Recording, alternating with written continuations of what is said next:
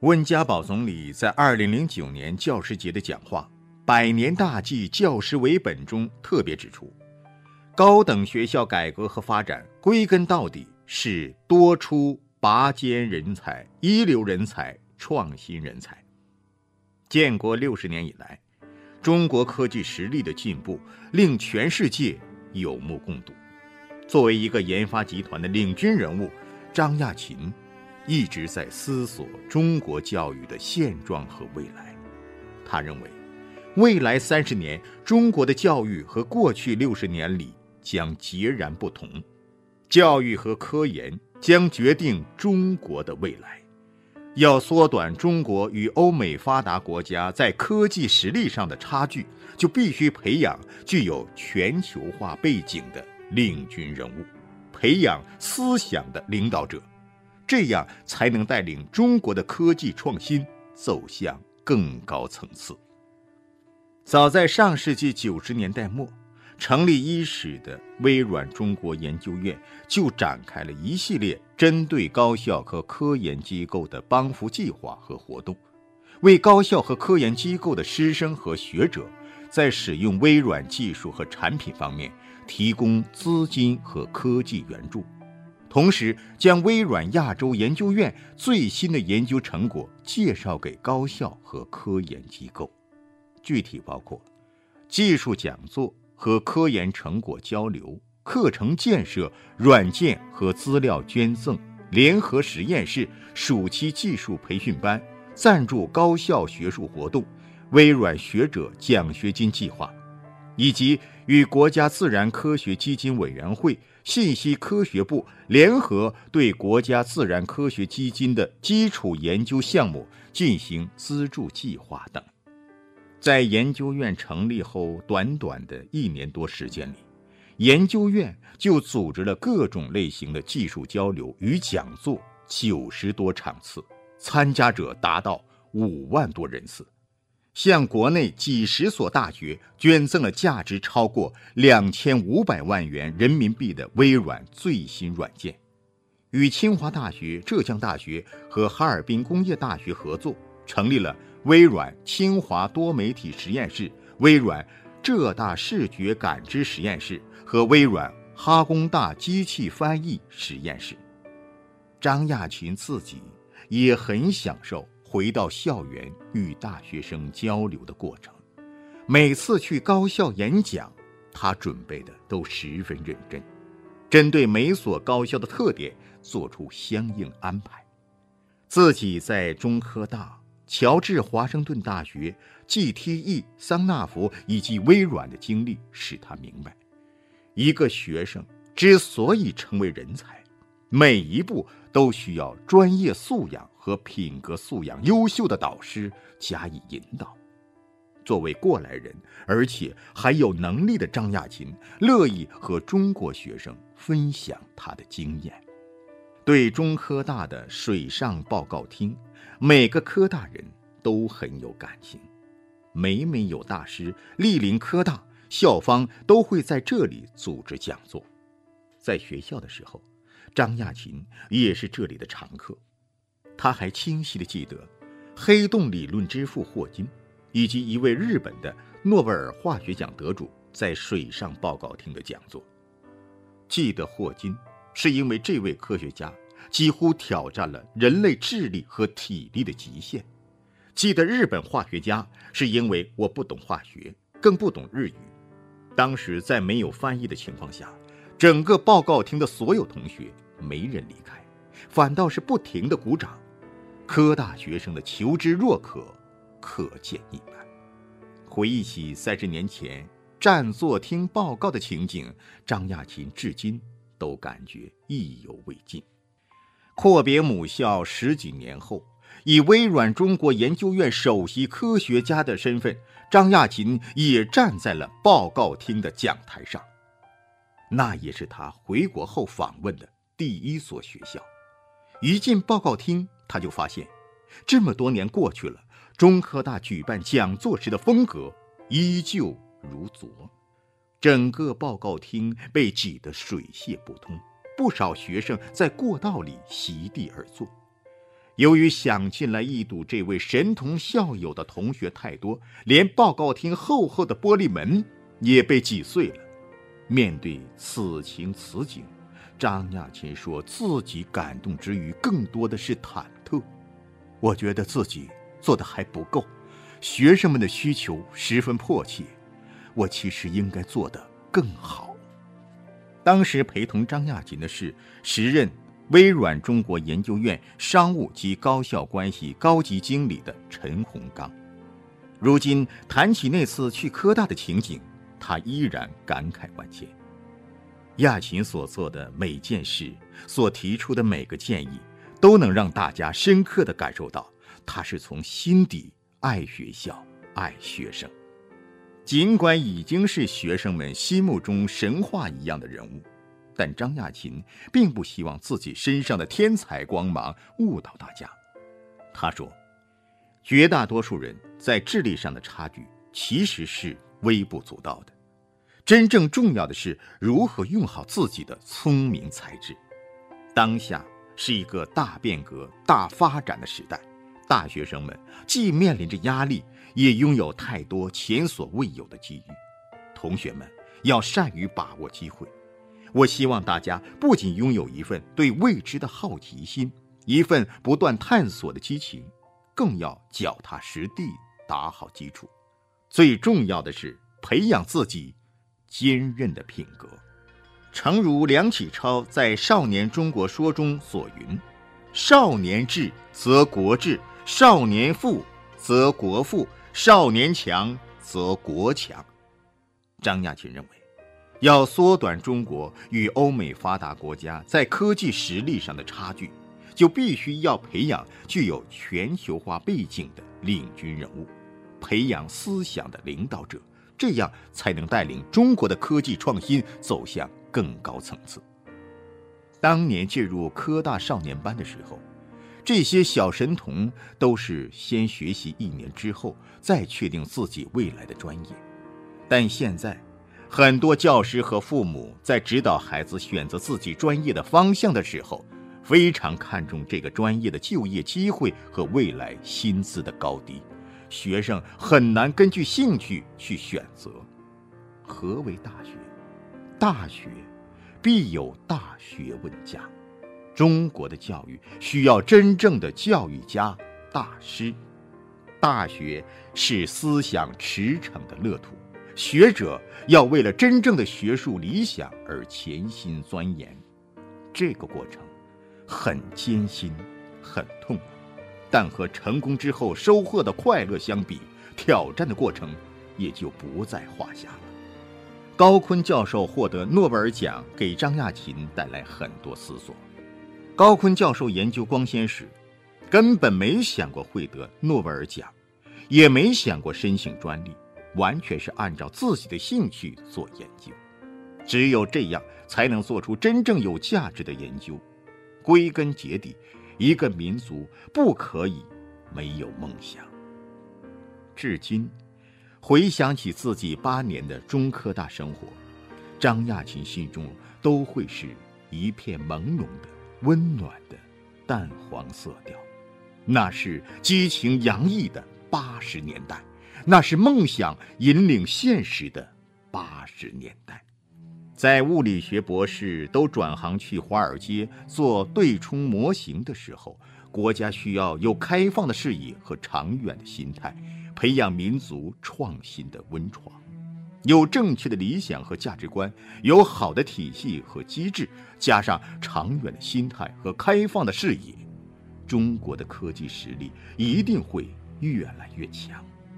在未来全球的竞争中，科技实力决定了国家的未来，获奖与否都是次要。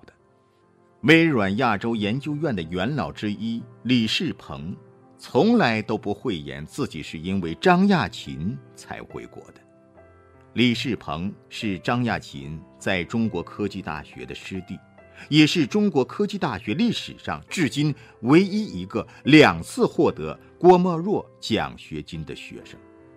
张亚勤还在桑纳福担任研究院主任的时候，就把小师弟也招进来做研究员，一九九八年，张亚勤回国，李世鹏很快也回国进了微软中国研究院。接连损失两名干将，桑纳福研究院的首席执行官特意打电话给张亚勤。希望李世鹏是你带回中国的第一个，也是最后一个员工。在研发集团这样的组织，作为科学家出身的领导者，张亚勤一直没有放弃自身的研发业务。在管理工作和研究业务之间，他尽力达到并维持平衡状态。我一直是两边兼顾，现在大部分时间。我都在做人的管理、资源的管理、制度的建立，这是我作为研发集团主席必须的责任。另一方面，我还在某些虽然很窄，但我自己感兴趣的领域做研究。长期从事事务性工作很容易迷失，我的秘诀就是坚持每天给自己留三个小时，不安排会议，不见人，自己读文章、选问题。和我的研究生沟通，因为我带领的是一个研发团队，我自己必须保证不断学习，保持我对技术前沿的敏感，这样才能做出正确的判断。张洪江是张亚勤最密切的搭档之一，与他配合默契。在张洪江看来，张亚勤有两个制胜点令人难以逾越。第一，这家伙。绝顶聪明，人的聪明是抑制不住的，这点我深有体会。很多时候，我觉得很难搞定的事情，他可能就几句话，事情马上就变得很容易解决了。你会感叹，他怎么会从那个角度去思考？这种天资一般人很难有。第二，就是他作为一个管理者的宽容。亚琴是个念旧的人。总是尽自己所能帮助别人，比如对那些离开研发集团的员工，当他们需要帮助的时候，亚琴依然会毫不犹豫地站出来。这一点是非常可贵的。一个人成功的时候，一定要想想，这个成功有多少来自你自己的能力，有多少来自你的老板，又有多少来自公司提供的平台。一位成功的领导必定有海纳百川的胸怀，能容人之长，也能容人之过，客观评价下属。真正有价值的领导者是帮助员工成长的领导者，他们在减少下属的缺点的同时，还会激发和培养下属的潜能。如果我们这里有人要离开，我会去问他为什么要离开，但我基本上。没有强留过。有些人走了以后又想回来，我们欢迎，绝不排斥。因为我觉得，微软是一家公司，每个公司的发展都有自己的局限，个人发展要跟公司发展的轨迹相一致的。如果不一致，换工作就很自然。微软内部有很好的人才流动的机制。我们鼓励一个人可以在几个部门之间转岗，寻找最适合他的位置。但是换过之后，如果还是和个人发展的轨迹不一致，那换公司也是可以理解的。离开的人都是公司的朋友，也是我个人的朋友。过两年，也许他的发展规划变了，再选择回来，我们同样欢迎。研究院的朱文武对此深有体会。一九九九年加入微软中国研究院之前，朱文武在美国中央贝尔研究院任研究员。和李世鹏一样，朱文武也是慕张亚勤之名跟随而来的。一九九九年到二零零四年期间，他在微软亚洲研究院担任无线网络组主任研究员及无线与系统所所长，干得风生水起。二零零四年，英特尔向朱文武伸出了橄榄枝，而此时张亚勤已经升任微软全球副总裁，回到美国负责移动通信业务。老领导不在身边，微软研究院的工作又驾轻就熟，于是朱文武去了英特尔，担任英特尔中国通信技术研究院总监、首席科学家。至二零零七年，朱文武在英特尔工作了将近三年时间后，重新审视自己，他发现自己还是更怀念在微软的那段时光。而张亚勤这个时候也回到了北京，于是他开始联络老领导。得知朱文武的回归意向，张亚勤几乎没有任何思考就签了 offer。朱文武跟随自己多年。张亚勤深知他更适合什么样的工作，在什么样的环境下能够发挥最大效率。也许是儿时的逆境，让张亚勤从小就学会了包容。才六七岁的他，辗转在不同学校，面对的是各种不同性格、不同背景的同学，尊重别人，与不同的人和睦相处，是他人生的第一课。到了美国之后，中西方文化的碰撞，更让张亚勤感受到了包容的重要性。不管是在 GTE 还是在桑纳福，从老板到下属，张亚勤要面对的同事背景变得更为复杂。每个人都有自己的性格和文化背景。他说：“我可以包容各种性格的下属，包括性格比较偏执。”和古怪的，在微软，每个传奇人物都有自己的个性。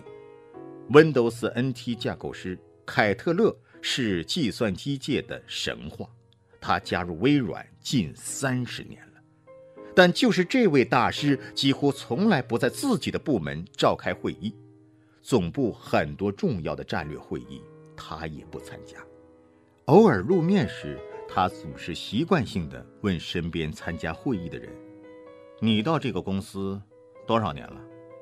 他非常固执，或者说性格有点怪异，但他对公司的贡献却是不可辩驳的。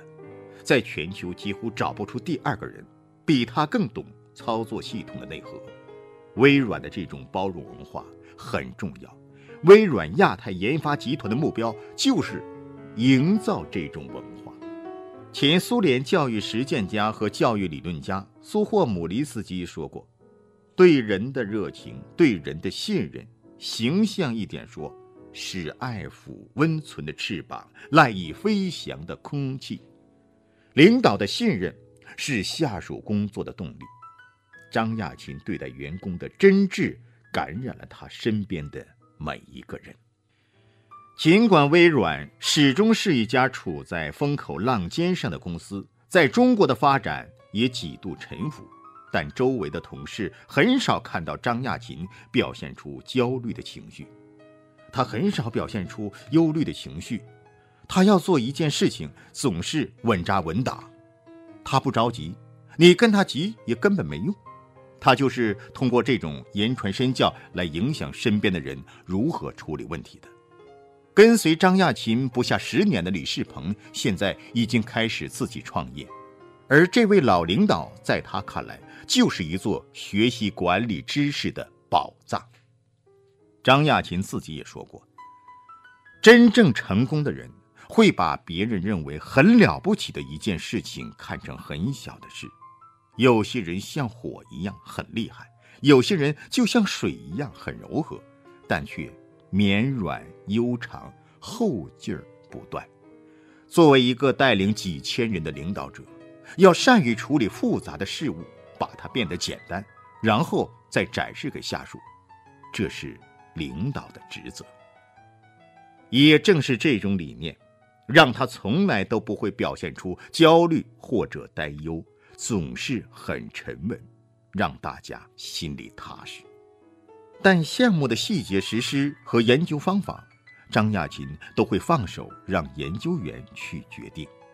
他提倡自由、真诚、平等，却不能容忍官僚作风、傲慢作风和明争暗斗。在这里，每个人都可以做得比我好。中国在全球的战略地位越来越高，中国研发团队的每个人若干年后都有。可能做到全球副总裁的潜力，我需要做的就是从各个方面培养他们的能力，帮助他们为机遇来临的那一刻做好准备。链接亚勤人才观。按照一般想法，微软亚太研发集团这样的高科技公司看重的都是那些智商出色的聪明人，但张亚勤招人时，放在考察要素第一位的是品行，而非智商。张亚勤说：“正直诚信很重要。”我们的招聘面试也为此设计了许多问题，比如有人带着论文来面试，会被问到有多少是自己的创新，有多少是老师给予的指导。有些人会说，这个项目老师根本没起什么作用，而且我最大的错误就是跟了一个破老师，要是换个老师，我的论文会做得更好。这种人不尊重老师。即使他的老师真的没起作用，也不能用这种不尊敬的方式对待。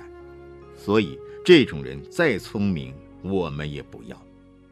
还有的人会说，这个项目是我在某某公司工作的业余时间里做的，但专利并不属那个公司，我可以贡献给微软。这种人我们根本不予以考虑，因为他以后也会把你的东西贡献给别人。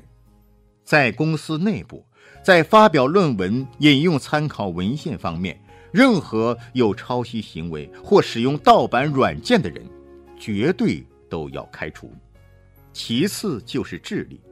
张亚勤鼓励微软的员工要超过自己。如果五年后我还是这里资历最深的人，那就证明研究院是失败的。而他所看重的 IQ，并非中国人一贯看重的考试成绩。张亚勤要的是应聘者的悟性及反应能力等重要素质。第三点就是要有团队合作、与人沟通的能力。研发是一件异常艰辛的事业，没有激情，也许就会在走到第九十九步的时候放弃。拥有对技术产品、用户的激情和热情。才会有激情把工作当作事业坚持下去。除此之外，张亚勤认为还有几点也很重要：要有信心，对他所做的产品、工作以及产业竞争、合作等要有信心；还有简化问题的能力，即能把复杂问题抽象化，有很好的判断能力、沟通能力。最后还有一点十分重要。那就是敢于承担风险、敢于执行的能力，这对一个领导者格外重要。在张亚勤的眼里，人的素质有先天和后天两个方面，前者称为 IQ，IQ 由原始智商加冒险精神组成。一个人有没有冒险精神，敢不敢赌一把，敢不敢承担风险，这些都是先天的成分，不容易改变。先天的素质有点像操作系统，预装了就很难改动了；而后天的素质称为 EQ，这是可以改变的，相当于应用软件和用户界面。